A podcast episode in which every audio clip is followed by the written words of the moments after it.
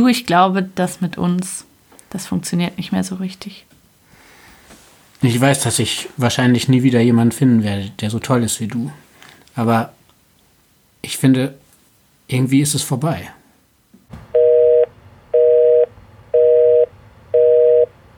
Hallo, ich bin Charlotte und ihr hört Break Up, den Podcast übers Schlussmachen. Ich bin hier über eine App mit Lara verbunden. Hallo Lara, schön, dass du da bist. Hallo, vielen Dank, dass du mich eingeladen hast in deinen Podcast. Magst du dich kurz vorstellen, Lara? Ich wohne eigentlich in Hamburg, äh, bin Kostümbildnerin und arbeite aber auch als Kostümassistentin. Und wir kennen uns, Charlotte, von Ewigkeiten, als ich Kunst in München studiert habe. Wir uns, haben wir uns kennengelernt. Und das wir haben im gleichen Wohnheim gewohnt, oder? Ja, genau. Vor sieben Jahren oder so. ähm, Sowas, genau. Genau. Und äh, bin dann zum Kostümstudium vor sechs Jahren nach Hamburg gezogen und arbeite jetzt seit zwei Jahren in der Filmbranche. Genau. Ja, cool, dass du Zeit hast. Ich habe ähm, letztes Jahr mit dir telefoniert und du hast mir eine Geschichte erzählt, die da noch gar nicht so lange her war. Und jetzt ist ein bisschen mehr Zeit vergangen und das ist, glaube ich, auch gut für dich, um die zu erzählen, die Geschichte, oder? Ja, genau. Als äh, ich mitgekriegt habe, dass du diesen sehr besonderen Podcast gestartet hast, musste ich irgendwie äh, dran denken, dass ich irgendwie auch eine sehr spezielle Geschichte erlebt habe, die nicht dem klassischen Schlussmachen entspricht, aber auch ein abruptes Ende gefunden hat und habe dich dann angerufen, um dir die zu erzählen und habe aber dann gemerkt, dass ich noch ein bisschen Zeit brauche und äh, ein bisschen Bammel hatte, die in dem Podcast zu erzählen. Aber jetzt, glaube ich, ist ein guter Zeitpunkt auch und vielleicht hilft es mir auch noch mehr, das zu verstehen, diese Geschichte. Ja, es freut mich sehr, dass du da bist, auf jeden Fall. Ja, mich auch. Vielleicht kannst du ja am Anfang ähm, beginnen. Also wie hat das angefangen mit euch? Wie habt ihr euch kennengelernt? Genau, ich habe äh, Philipp vor vier oder fünf Jahren, ich weiß es gerade gar nicht mehr genau, wie viele, ich glaube vier Jahre sind es her, ähm, an einem Filmset kennengelernt, habe ich Kostüm gemacht und er hat seine Kommilitonen unterstützt als Beleuchter. Also er hat eigentlich Kamera studiert, auch in Hamburg. Und äh, wir haben uns kennengelernt an diesem Filmset und das war ein ganz kurzer Moment von einer Minute. Also er stand irgendwie neben mir und ich weiß auch gar nicht mehr, was wir gesprochen haben. Ich glaube, wir haben uns einfach kurz vorgestellt. Aber irgendwie war dieser Moment sehr magisch, ja, wie wenn man irgendwie jemand, äh, jemanden begegnet, der einem irgendwie nicht mehr aus dem Kopf geht. Und ich hatte aber an dem Tag dann auch keine Zeit mehr, mich irgendwie dieser Begegnung mehr zu widmen, weil ich einfach total im Stress war und äh, am Filmset immer alles zeitmäßig sehr begrenzt ist und habe dann aber im Nachklang ähm, mich so ein bisschen umgehört, wer denn dieser, dieser Mann ist. Und mir wurde dann auch ganz schnell gesagt, äh, Finger weg, der hat eine Freundin. Und, und dann mhm. habe ich das auch wieder so ein bisschen beiseite geschoben, weil ja, ich jetzt auch niemand bin, der da irgendwo reinkrätschen würde, auch wenn ich das Gefühl hatte, das war irgendwie äh, so ein bisschen verknallt auf den ersten Blick. Also meinerseits zumindest, dachte ich in dem Moment. Krass. Und was war das was dir so gefallen hat an ihm oder was war das, was so diesen magischen Moment ausgemacht hat? Ich springe einfach auf, besonders offene und humorvolle Menschen äh, begeistern mich sehr. Ich glaube, wie viele andere auch. Ähm, er hat unglaublich äh, schöne Augen gehabt und ja, irgendwie ein besonderes Auftreten. Manchmal, ich, ja, das ist ja oft dieses an diesen Momenten, man kann nicht sagen, was es war, aber es war irgendwie besonders. Also mhm. deswegen glaube ich, habe ich das dann auch im Nachhinein gemerkt, dass das irgendwie eine besondere Begegnung war. Aber ich, also ich kann mich ganz genau erinnern, wo das war und wann es war, aber ich, genau, ich kann es nicht so richtig in Worte fassen. Ja. Ja. Glaub, ja. und wie ging es dann weiter? Und dann haben wir uns ungefähr zwei Jahre gar nicht mehr gesehen weil ich bin dann für eine Zeit ins Ausland gegangen. Ich habe dann eine Zeit in Tel Aviv studiert und äh, irgendwie hatten wir hatten auch keinen Kontakt. Also wir haben jetzt keine Nummern ausgetauscht oder irgendwas. Und ich habe da auch, weil ich eben wusste, dass er in einer Beziehung ist, da äh, keine Initiative ergriffen. Und dann hat sein, einer seiner besten Freunde, der Produktion studiert hat mit ihm zusammen, äh, hat gefragt, ob ich für deren Abschlussfilm das Kostüm gestalten möchte. Und dann haben wir uns zwei Jahre später äh, in der ersten Sitzung, in der Vorbereitung für diese Produktion wieder getroffen und würde jetzt mal sagen, unsere beiden Augen haben geleuchtet, als wir uns ja. irgendwie wieder gesehen haben. Und er wusste auch irgendwie äh, sofort wieder, wer ich bin. Und es war, ja, es hat sofort wieder irgendwie geklickt. Ja. Verstehe. Und hast du den Auftrag angenommen, weil du wusstest, du siehst ihn dann wieder oder war das nicht so klar? Ich würde sagen, ich habe die Produktion angenommen, weil ich das Drehbuch sehr spannend fand und auch seine, einer seiner besten Kumpels, der eben die äh, Produktion gemacht hat, den mag ich auch sehr gerne.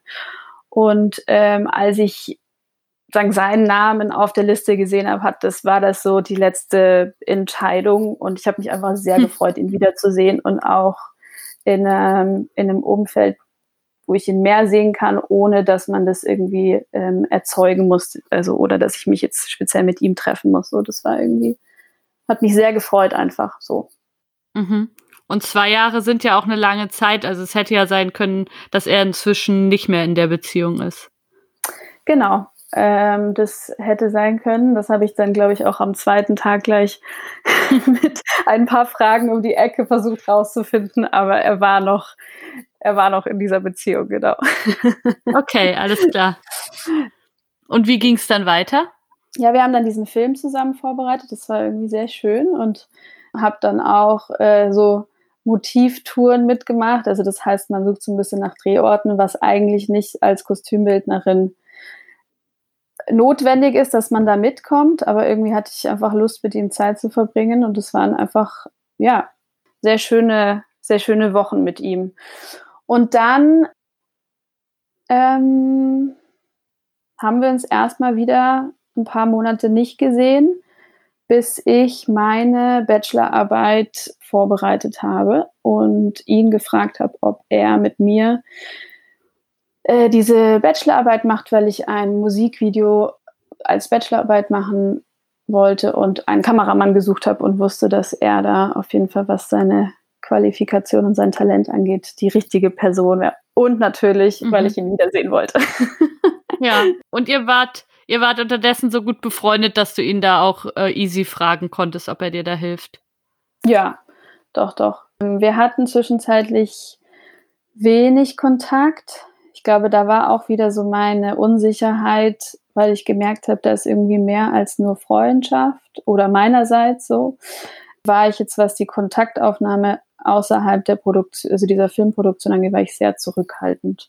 Aber hat mich gefreut, als ich, das war dann im Dezember oder sowas, äh, habe ich ihm dann geschrieben, ob er Lust hat, äh, mit mir das zusammen zu machen. Und er hat irgendwie sofort zurückgeschrieben, dass er total Lust hat. Und wir haben uns irgendwie einen Tag später auf einen Kaffee getroffen und haben das alles besprochen. Und genau, also er war dann irgendwie sofort Feuer und Flamme, mich da zu unterstützen, auch ähm, mhm für lau. Also, ne? Mega nett. Genau.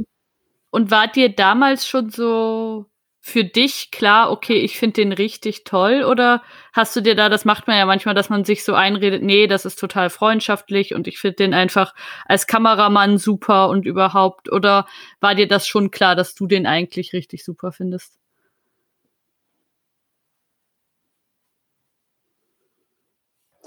Also ich glaube, wenn ich ehrlich gewesen wäre zu mir, hätte ich gemerkt, dass ich den richtig.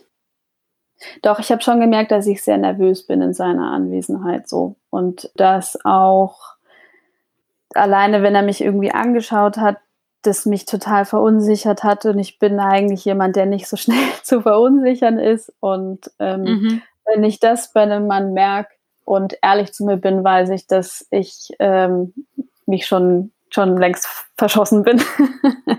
so, ja. ja. Und das habe ja. ich eigentlich auch in dieser, in seiner, in seiner Abschlussproduktion ähm, gemerkt. Aber ich gebe, ich habe dem gedanklich noch nicht so einen Raum gegeben dafür. Also, mhm. aber ich habe, ich habe es körperlich quasi gemerkt, dass ich einfach nervös wurde und irgendwie äh, so mich nicht so richtig wohlgefühlt habe in meiner Haut. Nicht ja, dass er mir das Gefühl gegeben hat, dass ich nicht ich sein kann, aber dass man, naja, man kennt es ja, wenn man so verknallt ist. Ja. ja. ja, aber es ist ja auch so häufig, wenn man weiß, okay, der ist in einer Beziehung und das sollte man jetzt vermeiden, dass man dann eben versucht, so sich mit so mentalen Tricks so ein bisschen dazu zu bringen, dass man sagt, nee, absolut nicht. Und eben außerhalb der Produktion hatten wir ja gar keinen Kontakt. Und das hat wirklich, ist in erster Linie professionell und so, dass man da so versucht, sich da selber auch ein Stück weit reinzureden. Auf jeden Fall. Und ich bin da auch ja. eigentlich ganz gut drin, mir dann Sachen auszureden. Also schon so, dass ich das dann auch meiner guten Freundin erzähle, dass es diesen Mann da gibt, den ich irgendwie wahnsinnig interessant finde. Aber ich kann es dann schon gut wegschieben. So. Und das habe ich in diesem Fall schon auch gemacht. Einfach auch als Selbstschutz. So, genau. Mhm. Ja. Aber du kanntest seine Freundin, die kanntest du nicht. Die kannte ich nicht. Die kannte ich von Erzählungen und ich habe natürlich auch mal auf Facebook geguckt, wer das so ist. ja, logisch. Jeder mal so macht, der sich ein bisschen verguckt hat. Aber ich äh, kannte sie nicht, ähm, auch aus dem Grund, dass sie in Prag lebt und die mhm. eine Fernbeziehung geführt haben und die sich auch wohl nicht so viel gesehen haben. Also die war auch nicht so viel Thema am Anfang. Ja. Ja, ja gut, dann hat sie ja auch nicht so viel Raum eingenommen. Also nicht, dass er jeden Morgen mit ihr gefrühstückt hat oder so. Genau, nee, die war, ja. die war in dem Sinne nicht wirklich präsent. So. Ja. Verstehe. Und wie ist es dann weitergegangen? Und dann haben wir, genau, dann haben wir zusammen angefangen, dieses Musikvideo vorzubereiten. Das war dann so im Januar. Ich habe parallel meine Bachelorarbeit geschrieben und äh, wir haben quasi den praktischen, kreativen Teil zusammen gemacht und haben uns angefangen, viel zu treffen. Irgendwie anfangs nur auf ein Weinchen und dann auf ein Frühstück und haben irgendwie so den Tag miteinander verbracht und äh, haben irgendwie gemerkt, also ich war dann auch irgendwann lockerer das, und habe das so freundschaftlich oder auf so eine Freundschaft geschoben und fühlte mich dann auch freier, ihm einfach zu schreiben, so Lust auf Kino, Lust auf Frühstücken und haben dann angefangen, uns ähm, häufig zu treffen und parallel eigentlich nur noch so nebenbei meine, meine äh, Bachelorarbeit vorbereitet und genau, sonst irgendwie auch dann, wenn er auf irgendeiner Produktion war, immer wieder telefoniert über Stunden und, und das ging so vier Monate ungefähr. Mm. Mhm. Und dann haben wir meine, meine Bachelorarbeit gedreht. Äh, genau, und es hat wunderbar funktioniert und haben das dann noch zusammen geschnitten. Und als der dann fertig war, der Film, äh, sind wir abends was trinken gegangen. Und dann hatte ich, glaube ich, auch schon drei Aperol Spritz Intus und habe dann irgendwann gemerkt, ich muss hiermit sagen, dass ja. ich was für ihn empfinde. Also weil ich gemerkt habe, ich kann jetzt, also er war auch sehr flirty irgendwann und äh, hat auch mh, mm, so ein bisschen auch die körperliche Nähe mehr gesucht, indem er irgendwie, man merkt es ja jetzt nicht, indem er mich geküsst hat, aber da einfach immer mehr so körperliche Berührungen auch stattgefunden haben und irgendwann musste ich das so sagen, weil ich gemerkt habe, das schwebte irgendwie über Wochen so über uns und ich bin eigentlich ein Freund von, dass man das dann irgendwann mhm. mal anspricht, bevor das in so einem Chaos endet und ja. Und was hast du dir erhofft davon, als du das angesprochen hast? Also war das so, dass du gesagt hast, ich muss jetzt einfach mal mich selber irgendwie ernst nehmen und meine Gefühle irgendwie mal aussprechen? Oder hast du gedacht, so wie ich ihn jetzt wahrgenommen habe, kann das auch sein, dass er sagt, ja, mir geht's genauso? Ich glaube, eine Mischung. Ich glaube, mhm. ich wollte irgendwann ehrlich zu mir sein, auch mit dem, dass ich wusste, jetzt, also ab dem Moment, als der äh, Film fertig geschnitten war, äh, mussten wir jetzt nicht mehr zwingend miteinander arbeiten. Und ich habe einfach gemerkt, da ist ein Teil, wo ich mir mehr wünsche mhm. und ich mir vorstellen könnte, mit ihm eine Beziehung zu führen. Gleichzeitig wir auch immer mal wieder über seine Freundin gesprochen haben.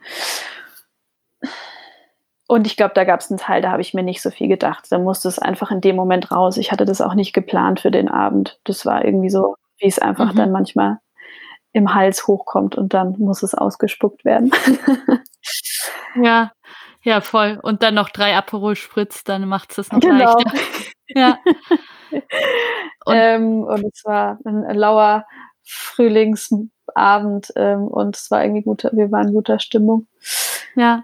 Wenn ihr so über seine Freundin gesprochen habt, war die dir sympathisch? Also hattest du das Gefühl, das ist jetzt irgendwie eine doofe Situation, aber eigentlich scheint das eine coole Frau zu sein? Oder hast du gemerkt, ich finde die irgendwie ätzend? Ähm,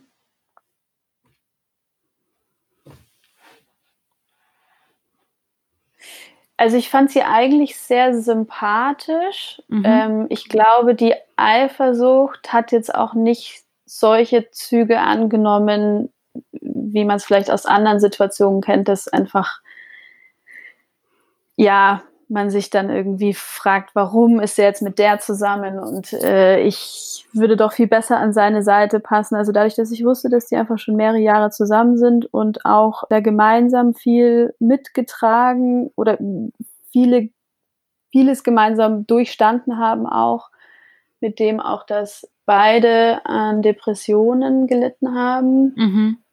fand ich das eigentlich, fand ich sie eigentlich eine sehr spannende Person mhm. und hätte mich auch gefreut, irgendwie sie kennenzulernen. Ja. Ähm, und das hat er auch immer wieder betont, also vor allem an dem Abend, als ich dann erzählt habe oder ihm das gebeichtet habe, dass ich ähm, eigentlich Gefühle für ihn habe. Ich glaube, ich habe das Wort nicht verliebt in den Mund genommen, weil ich finde, das ist schon sehr bedeutet, also sehr äh, großes Wort. Ja, man muss sehr aufpassen in der Zeit, oder? Dass man da ja. immer so genau guckt, okay, was sage ich, was ist zu viel und so, ja. Ja, und Gefühle ist natürlich irgendwie in der gewissen Form auch sehr vage, weil das bedeutet, äh, ich will mehr als Freundschaft, aber das bedeutet auch noch nicht, äh, ich will eine Beziehung. Also eigentlich ist das sehr dankbar in einer gewissen Form. Ja, voll. Ja. Ja, und dann hat er mir an dem Abend erzählt, dass es ihm genauso geht und äh, dass er sich auch an diesen, an diese Begegnung vor vier Jahren erinnern kann und dass es für ihn auch irgendwie sehr besonders war und er das auch seiner Freundin erzählt hat, auch damals, dass wir uns begegnet sind und dass er, bevor ich das so eröffnet habe mit den Gefühlen, mit seiner Freundin drüber gesprochen hat, Oha wie das wäre, die Beziehung zu öffnen und ähm, mich in diese Beziehung einzuladen. Also da sind schon, ui, genau, da sind irgendwie schon Pläne geschmiedet worden, bevor ich überhaupt ei, ei, ei. äh, äh, das ahnen konnte, was, was deren Plan oder Wunsch mhm. ist. Damit rechnet man ja gar nicht dann, oder? Nee. Ja. Das war ja, also es, es hat mich insofern nicht überrascht, dass er sich eine offene Beziehung vorstellen kann, weil er schon ähm, ein Lebemann war, der das Leben und die Liebe sehr genossen hat. Ja. Nicht so, dass er seine Freundin hat er nie betrogen, aber er hat ein sehr intensives Leben geführt so mhm. und auch mit dem, dass er einfach das ausprobieren wollte, auch wie das ist, äh, Gefühle für zwei Frauen zuzulassen und das auch zu leben. So. Okay. Und auch da bin ich mir jetzt nicht sicher, aber auch die Argumentation, dann ist es quasi nur mehr Liebe als geteilte Liebe. so, so, diese Argumentationen kamen auch.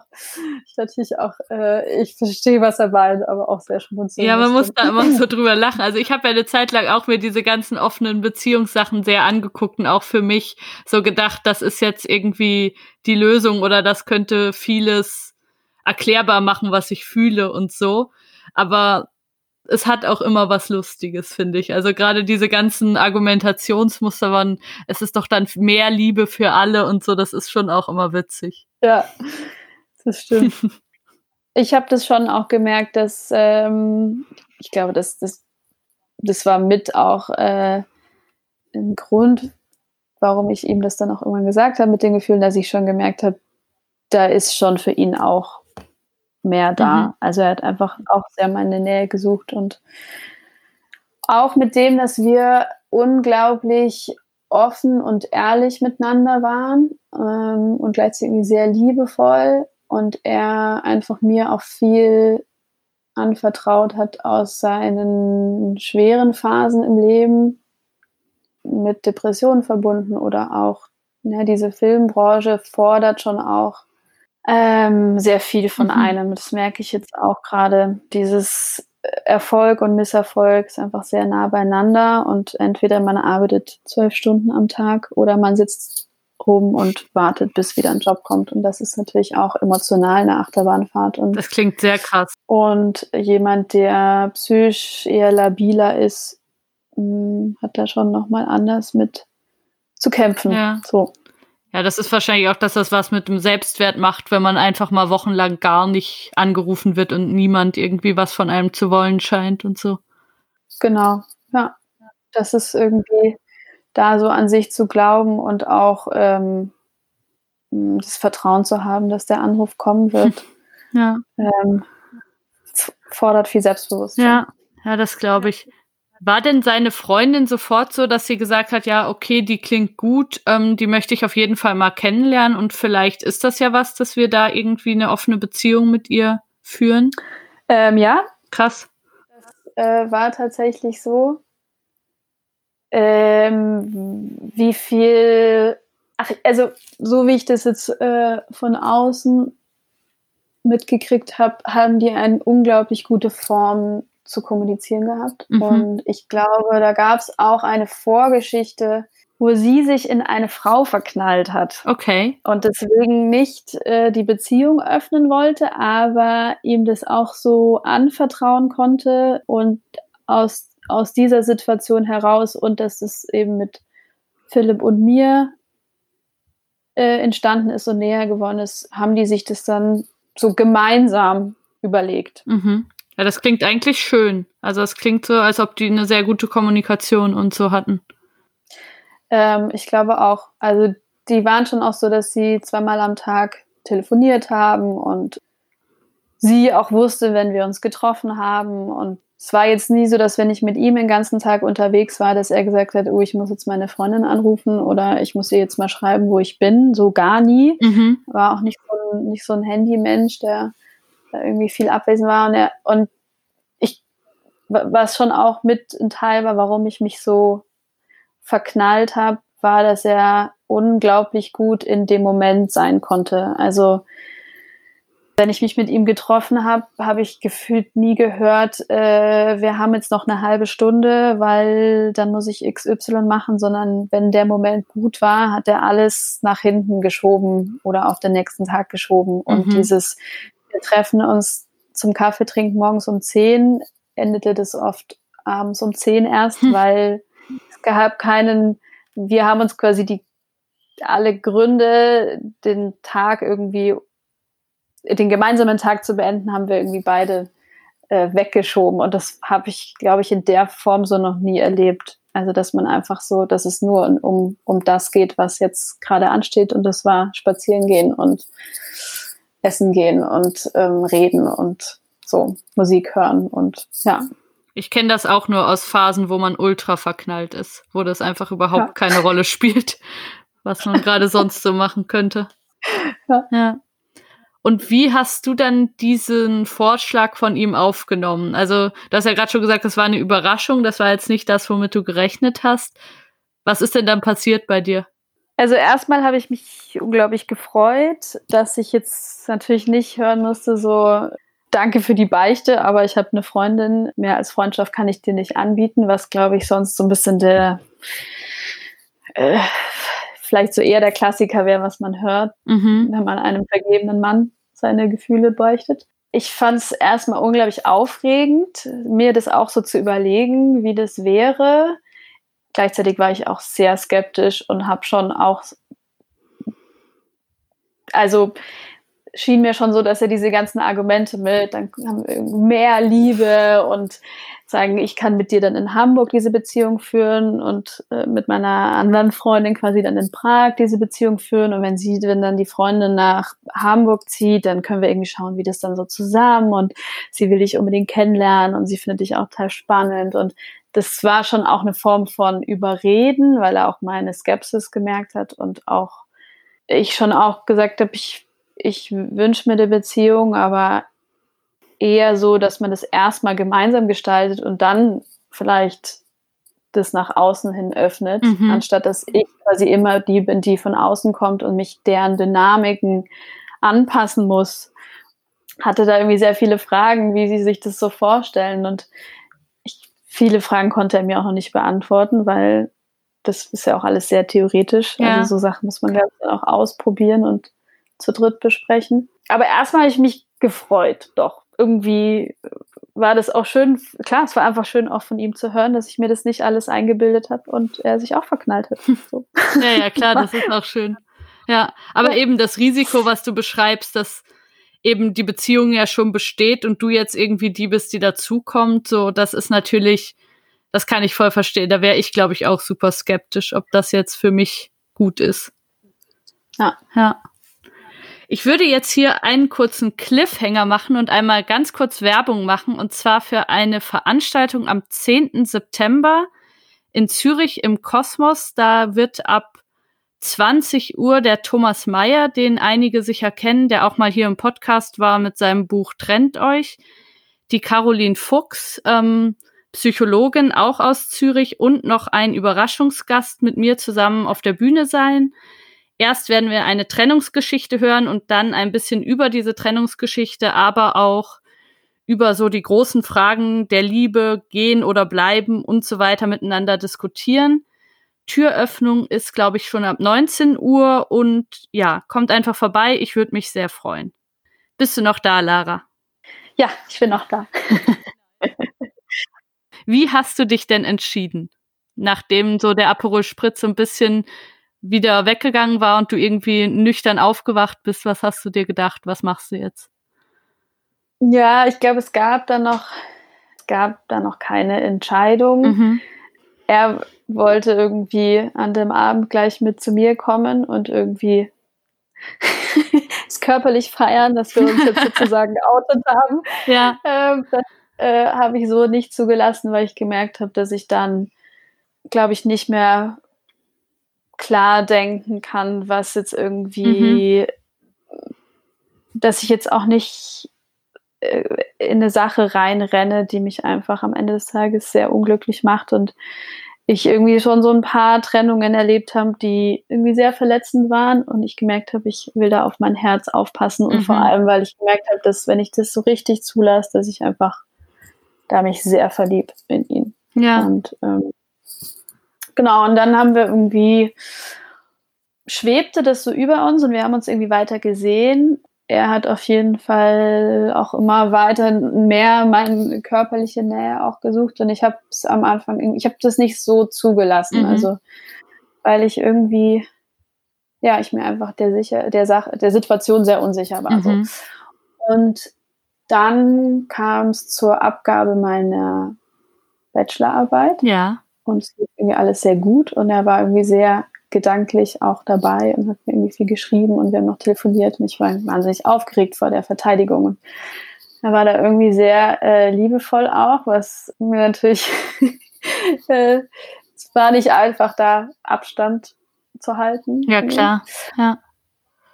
Und dann hm, haben wir am nächsten Tag noch mit Freunden irgendwie meine, meinen Bachelor gefeiert und dann war irgendwie auch lang da noch bei mir. Wir haben irgendwie zusammen zu Hause gefeiert und am nächsten Tag haben wir uns dann irgendwie am Vormittag wieder getroffen und äh, sind irgendwie frühstücken gegangen und dann sind wir auf Volleyball-Weltmeisterschaft. Wir wollten irgendwie was Verrücktes machen, was wir beide noch nie irgendwie gesehen und gemacht haben. Mhm. Und dann war zu der Zeit in Hamburg war gerade die Volleyball-Weltmeisterschaft und da konnte man einfach umsonst ins Stadion reinmarschieren und sich das angucken. Und mhm. es war irgendwie absurd und schön und saßen da irgendwie Arm in Arm für zwei Stunden und sind dann irgendwie weiter und spazieren gegangen und dann sind wir was essen gegangen.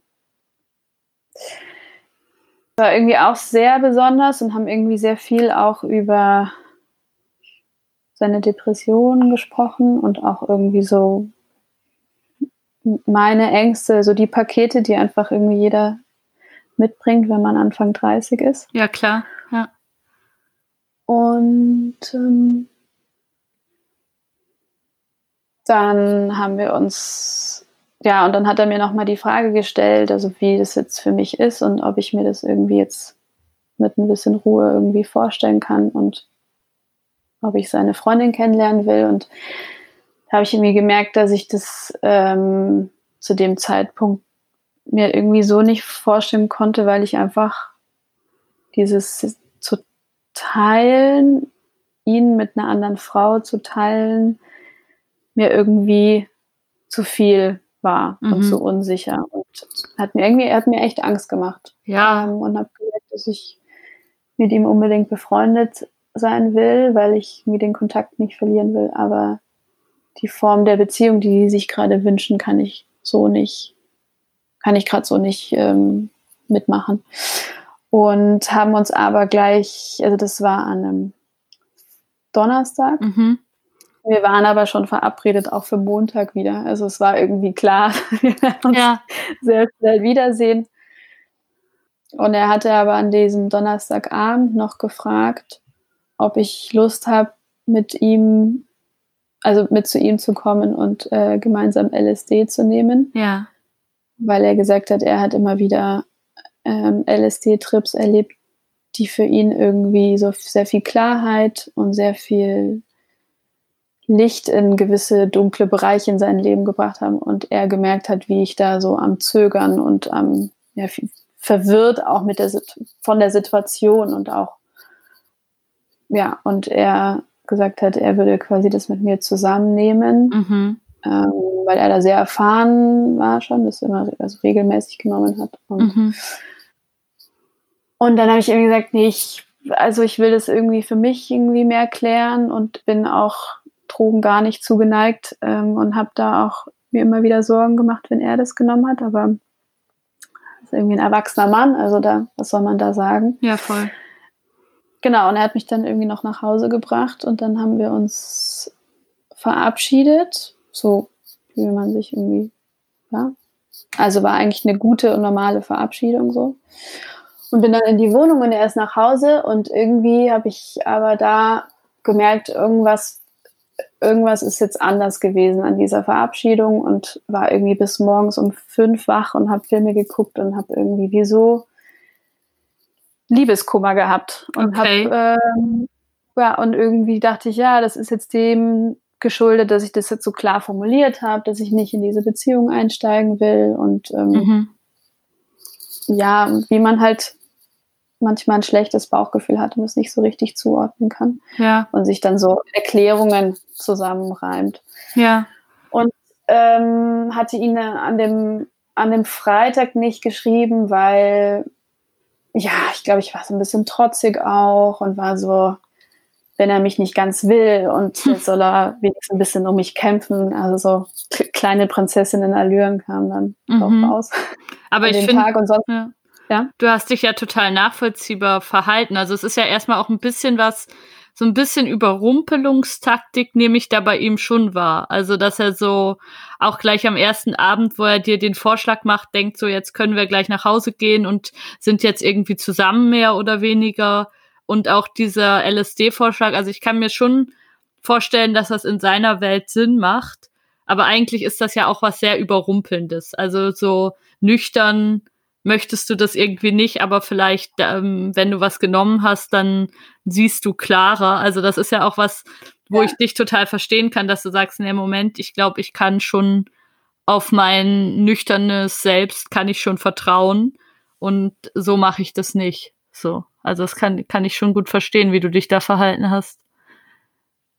War auch am Ende des Tages irgendwie eine gute Entscheidung. Und mhm. ja, er hatte da auf jeden Fall was Bezirzendes und Ungeduldiges. Auf ja. jeden Fall. Und ich meine, am Ende des Tages sind wir irgendwie ein Jahr lang umeinander rumgeschlichen und ich glaube, für ihn war das so super, jetzt haben wir das geklärt, wir stehen aufeinander, dann können wir doch jetzt. Ja, aber es war halt für ihn geklärt, für dich war es halt nicht das, was du wolltest eigentlich, ne?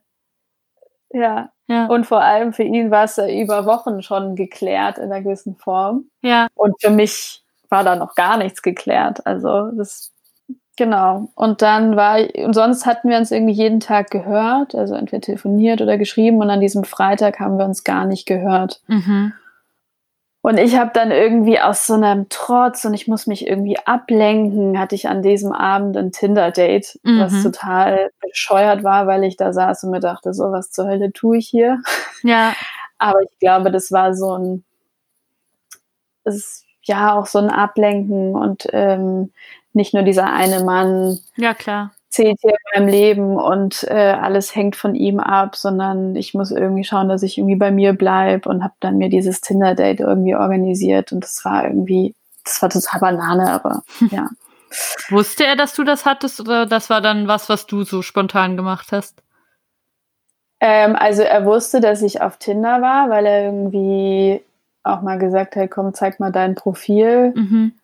Und er war dann auch so ein bisschen eifersüchtig. Also nicht nur ein bisschen, aber dann so, ja, diese Fotos werden dir nicht gerecht und jeder Mann, der sich mit dir trifft, wird nur positiv überrascht sein und du hast es überhaupt nicht nötig mit dem Tinder und ähm, so, es verknallen sich doch alle sofort. Und also so Mhm. hat da irgendwie einerseits irgendwie ist natürlich ein Kompliment, wenn jemand so reagiert, aber habe ich auch gemerkt, habe, es hat, ihn, hat ihm nicht geschmeckt. Ja, ja, ja. Ähm und dann hatten wir uns nicht genau, haben wir uns nicht gehört und hatte irgendwie da auch immer noch ein schlechtes Bauchgefühl und am nächsten Vormittag saß ich im Bus, um mich mit einer Freundin auf einen Kaffee zu treffen und bekomme einen Anruf von einer seiner besten Freunde, Mhm. der mir erzählt hat, dass Philipp einen Abend vorher aus dem achten Stock gesprungen ist und gestorben ist. Boah, das ist so krass. Und du sitzt im Bus, als du das hörst. Ja. Und sein bester Kumpel hat irgendwie davor schon fünf Leute angerufen und hat nur so eine, ich glaube auch so total benommen, so eine, so einen Text abgelassen Mhm. und bin dann irgendwie ausgestiegen, sofort aus dem Bus und irgendwie angefangen zu weinen und hatte das Gefühl, ich muss mich übergeben. Und es war einfach alles total surreal. Ähm, und wir wussten irgendwie, keiner wusste richtig, was passiert ist. Also es war irgendwie nur klar, er ist irgendwie ähm, da aus seinem Haus, also wo er gewohnt hat, er hat im achten Stock gewohnt in Hamburg, ähm, gesprungen und gestorben. So, das ist Mhm. irgendwie ging dann irgendwie wie ein Laubfeuer auch durch seinen Studiengang und so ein bisschen durch die, den Freundeskreis. Und wir haben uns dann am nächsten Tag irgendwie im Freundeskreis getroffen und waren irgendwie, ja, wir wussten einfach, also wir saßen irgendwie zusammen und haben irgendwie zwischen geschwiegen, geweint und geschrien. Also irgendwie waren alle völlig, ja, und auch mit dieser surrealen Situation, dass einfach keiner so richtig wusste, warum das passiert ist Mhm. und wie das passiert ist. Also sonst kann man ja irgendwie vom Auto überfahren oder sowas, dann weiß man irgendwie, okay, das ist irgendwie der klare Vorgang und aber das war so, er war irgendwie alleine, mit ihm hatte an dem Abend auch keiner Kontakt. Mhm. Ähm, er hatte irgendwie in der Früh mit seiner Freundin telefoniert, mittags mal noch kurz mit seinem Bruder und dann hatte keiner mehr Kontakt und das ist irgendwie abends um elf passiert. Mhm. Und ich war irgendwie auf diesem bescheuerten Tinder-Date. Boah, ist das krass. Boah, ist das krass. Tja, und dann stand ich erstmal irgendwie zwei Wochen total unter Schock, irgendwie konnte nicht wirklich schlafen. Auch dieses, am Anfang bin ich irgendwie auch ständig in unsere WhatsApp-Konversation rein, weil du denkst so, also es ist irgendwie so surreal. Du denkst so, jetzt geht er bestimmt gleich online und schreibt mir und es war alles irgendwie ein großes Missverständnis so. Ja. Und ja, seine Freunde von ihm, also ich habe es irgendwie nicht gepackt, in die Wohnung zu gehen, weil irgendwie seine Familie auch durch seine Freunde dann irgendwann wusste, dass ich die letzten Wochen ihn sehr viel gesehen und gehört habe, haben irgendwie gefragt, ob ich in die Wohnung gehen will und Und ich war so, ich, ich konnte dieses, ich konnte diesem Haus nicht mal nahe kommen und ähm, es war für mich alles irgendwie viel zu viel und habe dann mich irgendwie über zwei Wochen einfach jeden Tag mit gemeinsamen Freunden getroffen und irgendwie versucht, es zu begreifen. So. Und es hat irgendwie, also es hat, was am meisten geholfen hat, echt sich mit Freunden zu treffen, die irgendwie in einer ähnlichen Trauer sind und die irgendwie ähnlich so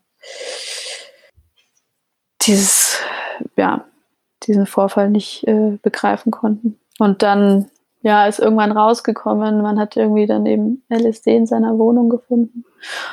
Ist rausgekommen, dass er alleine dann an dem Abend LSD genommen hat und eine Panikattacke hatte und vom Balkon gesprungen ist. Mhm. So. Wie es ja leider immer mal wieder vorkommt. Ja. Ähm, wenn Leute irgendwie dann es doch ausartet. Und vor allem alleine. Das ist, glaube ich, einfach das Gefährliche, wenn man das alleine nimmt. Ja, das ist super gefährlich. Das glaube ich auch. Und er war sich irgendwie der Sache einfach sehr sicher. Und ich ähm, hatte dann irgendwie an der Beerdigung, also ich komme gleich nochmal zur Beerdigung, weil das mhm. war irgendwie auch sehr schräg und besonders. Sein Bruder hatte dann mir irgendwann gesagt, so du musst es dir so ein bisschen vorstellen wie ein ähm, Hochleistungssportler. Hundertmal geht's gut und das hunderteinte Mal nicht. Mhm. So. Ja, also er hat das so oft schon gemacht. Also für ihn war das nichts so ja. Spezielles. Also ich würde sagen, so einmal im Monat. Okay, ja. Schon? Ja. Und auch alleine war für ihn jetzt nicht speziell. Also seine Freundin meinte, dass sie das hauptsächlich zusammengenommen haben. Ich kann mir aber sehr gut vorstellen, dass er das auch immer mal wieder alleine gemacht hat oder auch so Microdosing, mhm. dass du so ein bisschen was nimmst. Und das ist leider, leider in dem Kreativbereich, also ich weiß jetzt irgendwie nur von Leuten aus dem Filmbereich, keine Seltenheit. Mhm. Dieses Microdosing nicht unbedingt am Arbeitsplatz, aber dieses sich leichter fühlen und irgendwie Emotionen greifbarer für sich zu machen. Also ich kann mir das, ich kann das nur so nur spekulieren, weil mhm. ich das selbst noch nie genommen habe, aber ja. ich kenne, also ich kenne ein, zwei, drei Leute, die immer mal wieder LSD nehmen. Ja. Und auch so Microdosing, also auch so, dass du es von außen nicht merken würdest, aber die sich einfach anders fühlen damit so. Ich finde auch Microdosing ist so ein schöner, hipper Begriff dafür, dass man mhm. eigentlich benebelt durch den Tag geht, ne? Also Total. ich habe da auch schon Artikel drüber gelesen, so im Silicon Valley machen das jetzt alle und so und du denkst, ja, da, ich sehe jetzt den Unterschied zu irgendwie permanent auf ein bisschen Alkohol sein oder ich, oder immer ein bisschen bekifft durch die Welt laufen, sehe ich nur bedingt. Also du hast halt einfach eine verschobene ja. Wahrnehmung dann letztlich. Total. Ja. Ja. Also war auch was, was natürlich äh, in seinem Fall keiner wissen durfte aus der Branche, mhm. weil dich stellt dich, dich engagiert ja auch keiner, wenn du auf Drogen ans Set kommst. Ja. Aber er hat ein, also ähm, sehr, er war ein sehr, sehr guter Kameramann. Ja. Und unglaublich talentiert und engagiert und auch irgendwie ständig überarbeitet, weil er irgendwie jeden Job annehmen wollte und alles perfektionistisch ähm, umsetzen wollte und dann sehr hohen Anspruch an sich hatte. Mhm. Und es hat auch einen ordentlichen Druck aufgebaut, da auch nicht, also allen Erwartungen auch zu mhm. entsprechen, weil die Leute haben ihn natürlich auch gebucht mit dem Wissen, dass er ja. diese Qualität liefert. Ja, da darfst du dann nicht mehr nachlassen. Ja. Nee. Und auch mit dem, dass du irgendwie aufwachst. Also ich bin toi toi toi noch nie von Depressionen geplagt worden, aber sowas wie du wachst da morgen auf und merkst so, alles ist zu schwer und du siehst irgendwie gerade nur dunkel, äh, hilft es anscheinend schon, dieses Microdosing, um mhm. irgendwie auf so eine gewisse Ebene zu kommen. Und du kannst es einfach in der Filmbranche, kannst du es nicht bringen, zu sagen, mir geht es heute psychisch nicht so gut, ich komme heute nicht. Ja. Also das funktioniert einfach nicht. Ist eigentlich auch hart, dass das nicht geht, ne? Ja. Ja. ja. Also, ähm, Also vor allem, wenn du der Kameramann bist. So. Das Ja. ist natürlich irgendwie einfach eine Position, die ist ähm, nicht zu ersetzen. Und ähm, dann hatte ich, Gott sei Dank, bevor das passiert ist, hatte ich schon einen Urlaub gebucht mit einer Freundin, ähm, zwei Wochen Kroatien. Und es war irgendwie einerseits total schräg, dann in Urlaub zu fahren, aber es war eigentlich das Beste, was mir passieren hätte können, weil ich glaube, in dem Moment wäre ich nicht in der Lage gewesen, einen Urlaub zu buchen, aber wegzufahren und was anderes zu sehen und ein bisschen auf andere Gedanken zu kommen und nicht zu Hause zu sitzen und die Wand anzustarren und sich zu sagen, es darf nicht wahr sein, war einfach dieser Urlaub echt ein Geschenk. Mhm. Aber war natürlich sehr überschattet. Also, Ja. und hatte aber eine gute Freundin an meiner Seite, die irgendwie da ganz großartig für mich da war und ihn auch kannte und Mhm. aber gleichzeitig nicht, also nicht so betroffen und nicht so im Schock war wie ich, was auch wieder gut war. Also die konnte irgendwie da eine positive Komponente immer wieder reinkriegen. So. Was hat dir denn in der Trauer am meisten geholfen? Also gab es sowas, wo du gemerkt hast, das äh, gibt mir Kraft gerade?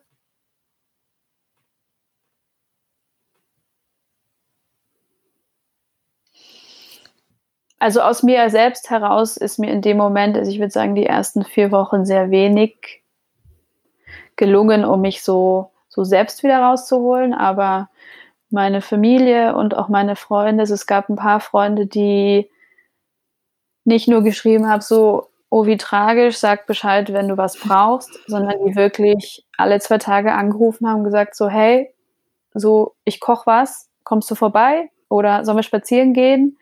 Und dieses direkte Anbieten, also dass man sich nicht selbst das holen muss und selbst überlegen muss, was tut mir jetzt gerade gut oder was lenkt mich vielleicht für einen Moment ab, sondern dass dir das so ein bisschen wie angeboten wird, hat extrem gut getan. Mhm. Also das kann ich auch an jeden weitergeben, wenn im Freundeskreis oder Familie irgendwie was sowas passiert, hilft es viel mehr. Geh vorbei, bring einen Strauß Blumen mit, nimm die Person in den Arm und geh mit ihr spazieren, als nur zu schreiben, sag, wenn du was brauchst. Weil Mhm. wenn es so den Boden wegzieht, also mir ist es nicht gelungen, in dem Moment zu sagen, was ich brauche, sondern Mhm. Angebote waren irgendwie Ja. Und wie ist es dann weitergegangen? Also du hast gesagt, die Beerdigung war dann nochmal speziell. Ja, also erst war, also die Familie war so im Schock, dass sie erstmal gesagt haben, sie wollen irgendwie eine ganz kleine Beerdigung und sie wollen irgendwie nicht, dass die Freunde aus Hamburg kommen, was mich auch, also was ich verstanden habe, aber was mich sehr getroffen hat. Mhm. Also weil diese Zeremonien, die wir als Gesellschaft für uns entwickelt haben, die sind ja letztendlich für die Hinterbliebenen, aber ich finde, dass die trotzdem sehr gut tun, Mhm. um das noch begreifbarer zu machen. So man beerdigt jemanden. Ja. Und dann haben sie das doch geöffnet. Ich glaube, so nach vier Wochen, als dann so, das so ein bisschen alle so ein bisschen äh, begriffen haben, was gerade passiert ist, äh, wurden wir dann doch eingeladen und dann bin ich mit, also wir sind letztendlich nur zu zweit aus Hamburg, dann da in den Ort gefahren, wo er aufgewachsen ist und beerdigt wurde. Und Mhm. ich war total aufgeregt und ich hatte auch dann über eine andere Ecke seine Freundin fragen lassen, ob das für sie okay ist, dass ich da irgendwie komme und sie wollte unbedingt, dass ich komme und dann sind wir da irgendwie auf dem Friedhof und äh, sie fiel mir irgendwie in die Arme weinend und hat irgendwie gesagt, es bedeutet ihr sehr viel, dass ich da bin und ja, und dann war das irgendwie ein sehr inniger und wahnsinnig trauriger Tag Mhm. und war ich glaube, also es war sehr gut, dass ich da war so und war auch irgendwie gut, seine Eltern kennenzulernen und seine seinen Bruder und Und die waren auch alle nett mit dir. total. Ja. Man muss aber auch dazu sagen, dass also der Freund, mit dem ich aus Hamburg hingefahren bin und seine Freunde war, Freundin waren so die einzigen, die wussten, dass ich ihn sehr viel gesehen habe in letzter Zeit und da auch irgendwie so ein bisschen mehr war als nur Freundschaft. Aber für die Eltern war ich einfach eine Freundin aus der Filmbranche. So, Ah, Also- verstehe. ja. genau. Was mir aber auch ganz recht war, weil es ja auch, ja, auch kompliziert, also wie, wie soll man irgendwie sowas sagen? So, wir waren kein Paar, aber irgendwie verliebt und irgendwas dazwischen. Also das ist irgendwie, hat, tut auch nichts zur Sache in dem Moment. Klar. Und es war aber irgendwie, ja, es, es hat mich sehr gefreut, wie positiv und innig das mit seiner, mit seiner Freundin war, weil es natürlich ich auch irgendwie mit einem merkwürdigen Gefühl dahin gegangen bin. Also so was bin ich jetzt? Ich meine, sie hat ihren Freund verloren, die Eltern haben ihren Sohn verloren. Ich war auch irgendwie, äh, also völlig am Boden zerstört, aber was steht mir jetzt hier irgendwie, also nicht, dass mir irgendwas zusteht, aber wie verhalte ich mhm. mich jetzt in dieser ganzen Konstellation, äh, Konstellation? Und ich hatte mir eigentlich einen Zug gebucht an dem Abend wieder zurück und dann hat sich seine Freundin hat sich dann gewünscht, dass ich irgendwie noch eine Nacht bleibe und es war irgendwie auch schön zu sehen. Es, irgendwie hat es ihr total gut getan, dass wir uns so hatten und da so austauschen konnten und sie war irgendwie hatte ihre sehr gefassten Momente, aber dann gab es natürlich auch Momente, wo sie wie völlig in sich zusammengebrochen ist und die hatten eigentlich auch geplant, dass sie ein halbes Jahr später für ihn nach Hamburg zieht und ja, wollten Kinder kriegen und zusammenziehen und ja. eine Zukunft gestalten. Genau, und dann habe ich mit Freunden aus Hamburg noch eine Trauerfeier organisiert, die Mitte, Ende August letzten Jahres stattgefunden hat. Und mhm. das war irgendwie sehr schön, weil das war nochmal so ein, wir haben nochmal Fotos, die er gemacht hat, weil er auch ein sehr guter Fotografer, in der Galerie gezeigt und es konnten irgendwie alle nochmal so zusammenkommen und nochmal irgendwie trauern und was trinken zusammen. Und das war irgendwie so ein von mittags um zwölf bis irgendwie nachts um zwölf war das irgendwie so ein Begegnungsort für alle, die sich so verabschieden wollten und aber nicht so nah waren, dass sie auf die Beerdigung gefahren sind. Und es hat irgendwie auch gut getan. Ich habe, ich merke so, diese Vorbereitung auf diese Trauerfeier war fast noch heilender als der Tag an sich, weil da war mir irgendwie alles zu viel und da waren auch sehr viele Leute aus der Filmbranche und ich hatte überhaupt keine Lust zu, zu Smalltalken, so und was drehst du gerade, sondern es war einfach so. Und da haben sich auch alle sehr zurückgehalten, muss ich sagen. Es war wenig ja. Branchenschnack. Hast du denn mit seiner Freundin oder mit der Familie dann noch Kontakt gehalten oder war das eigentlich nur diese eine Beerdigung?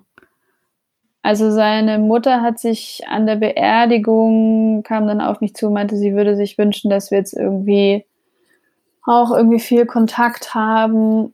Und ich habe das natürlich erst so, ja, und natürlich, und wir tauschen Nummern aus und wir telefonieren und ich erzähle dir, was so los war bei Philipp in letzter Zeit und so. Und habe dann aber schnell gemerkt, mir ging es selber so schlecht, dass ich erstmal noch niemand anders in Anführungsstrichen unterstützen konnte. Ja. Und sie hat sich da auf jeden Fall eine Unterstützung eigentlich gewünscht. Und mit der Freundin hatte ich danach immer mal wieder Kontakt per Mail. Und die hat sich auch einen sehr nahen Kontakt gewünscht.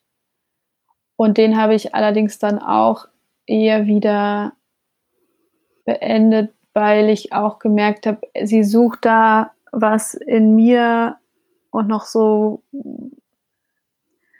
so dass ich da irgendwie so eine Lücke fülle, die der Tod gerissen hat, die ich aber auch gerade so nicht füllen kann. Also und ich ja. einfach auch, da habe ich, also hatte ich nicht die Kraft für das irgendwie so, was sie sich da, glaube ich, so gewünscht hat, das ähm, ihr zu geben. Hab aber mit einem anderen sehr guten Freund von ihm regelmäßig Kontakt, der ihm, ja, und das ist irgendwie so dieser Austausch über ihn und immer mal wieder zu, mit über ihn zu reden und das tut irgendwie total gut. So. Mhm. Aber ich habe aktuell mit seiner Freundin und Familie keinen Kontakt mehr. Ja. Wie war das denn für dich als, als Trennung sozusagen? War das was, was du akzeptieren konntest? Das ist jetzt vorbei oder hat das dadurch, dass es so abrupt geendet ist, das noch schwerer gemacht, das, das zu akzeptieren oder zu begreifen?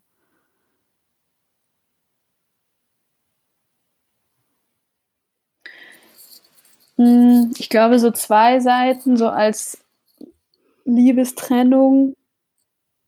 Da gab es vielleicht eine Seite, die ein bisschen leichter war, weil es war nicht eine Entscheidung, die er getroffen hat, gesagt, ich möchte dich nicht mehr sehen oder ich möchte nicht mit dir sein. Mhm. Also das ist so, so ein Teil, was vielleicht weniger verletzend war.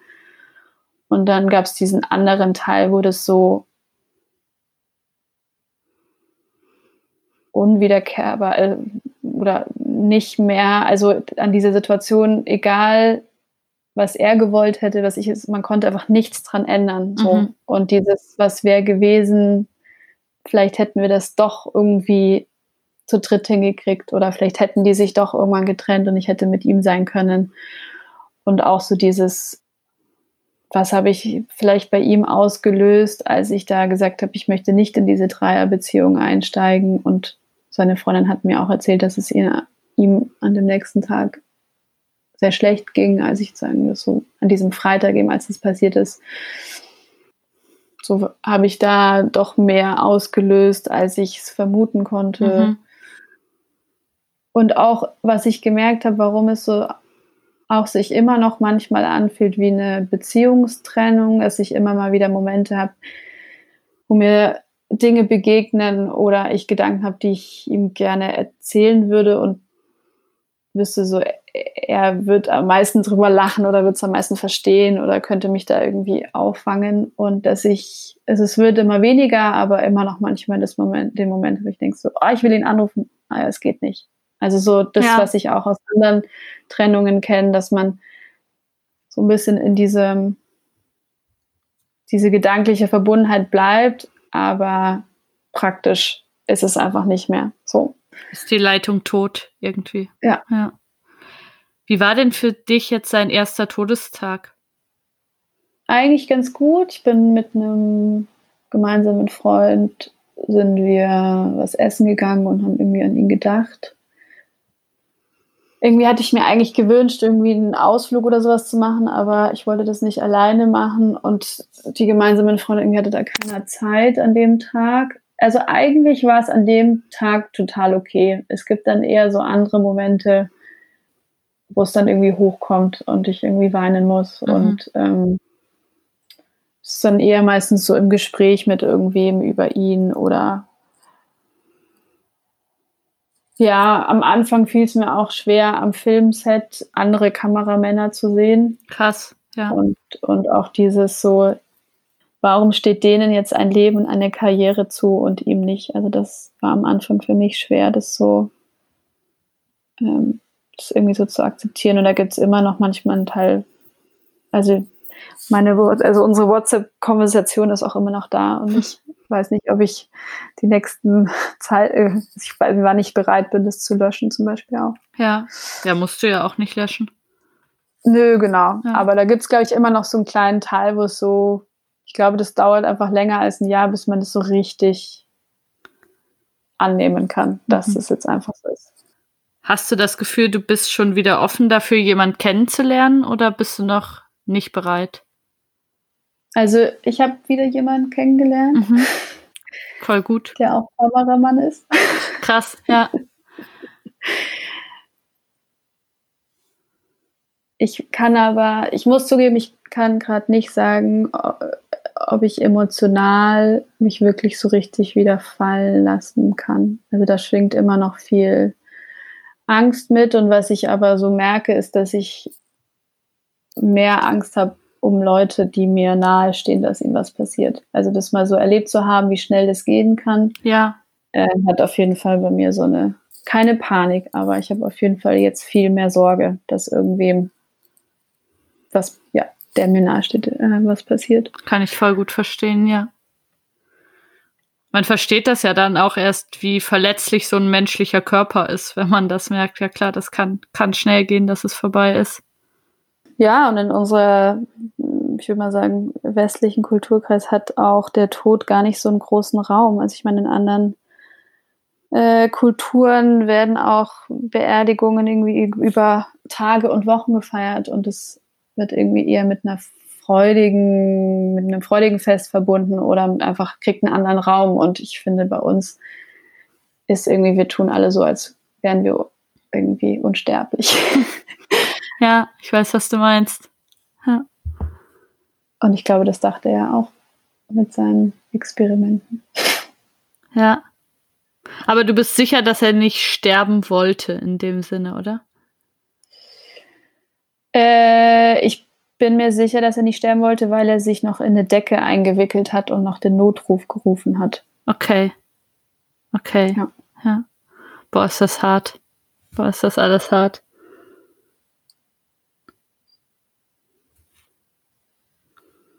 Hast du dir Hilfe Ja. geholt zu irgendeinem Zeitpunkt? Also so im Hm. Sinne von Therapeuten oder so? Mm, Also ich hatte es auf jeden Fall im Herbst angedacht und habe dann auch bei ein paar Therapeuten angerufen. Und die haben mir halt auch klar gemacht, also ich war da, glaube ich, nicht so energisch, wie ich hätte sein sollen, aber die haben mir am Telefon auch klar gemacht, wenn ich quasi nicht suizidgefährdet bin, muss ich ein Jahr auf den Therapieplatz warten. Was ist absurd. Ja. Und so schlecht ging es mir dann nicht. Und ich würde sagen, dass ich jetzt auf jeden Fall, also es hätte, wäre sehr gut gewesen in der Zeit, Mhm. aber ich würde sagen, ich kann da jetzt irgendwie ja auch wieder drüber reden, ohne dass ich irgendwie in Tränen ausbreche. Und es gibt dann aber einfach Momente, wo es mich auch wieder sehr packt, aber Ja, und ich merke überhaupt keine Lust mehr über Drogen zu sprechen oder irgendwas damit zu tun zu haben. Und ich habe da so einen richtigen Ekel davor. Also Ja, das kann ich sehr gut verstehen. Ja. Es ist eine krasse Aber- Geschichte. Also ich habe mir vorhin auch immer wieder Tränen weggewischt, weil ich das so krass fand, was du erzählt hast. Also es ist so unwirklich, dass sowas passieren kann. ja, Also ich glaube, dieses, diese Unsterblichkeit, die man sich selber so ein bisschen gibt, das erschüttert einen einfach, wenn man sowas hört, dass das dann doch so fragil ist und eben aus sowas Normalem, aus einer guten Karriere und irgendwie einer tollen Frau, die man gerade kennengelernt hat und allem, was so normales Großstadtleben ist, dass das auch natürlich die ganze Zeit so fragil ist. Das ist schon krass.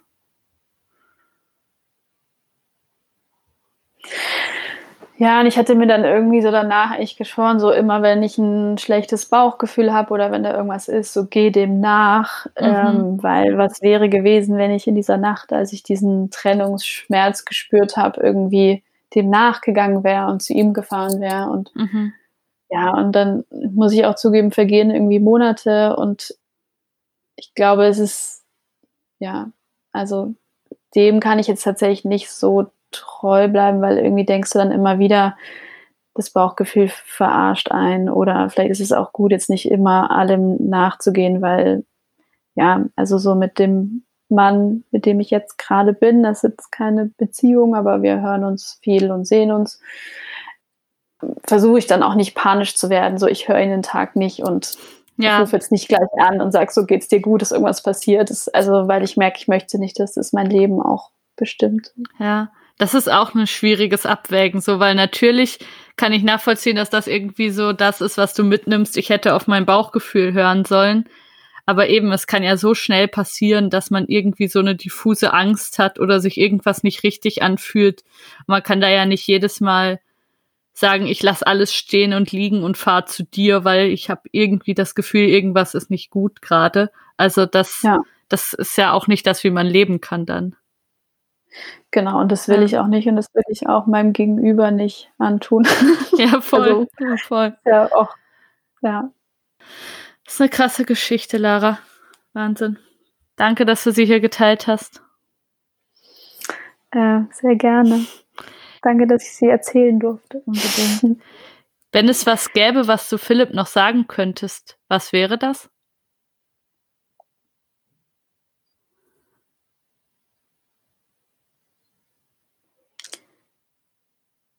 Mm, Vielleicht hab mehr Vertrauen in dich und das Leben und dass wir ihn vermissen, alle. Sehr.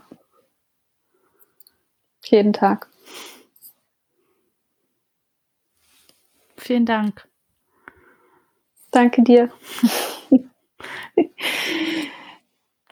Wie geht's dir Ja. jetzt? Ist es okay? Oder? Ja, es ist okay. Das Doch, doch. Dann würde ich sagen, wir machen hier aus. Danke euch fürs Zuhören. Danke, Lara. Ciao. Ciao.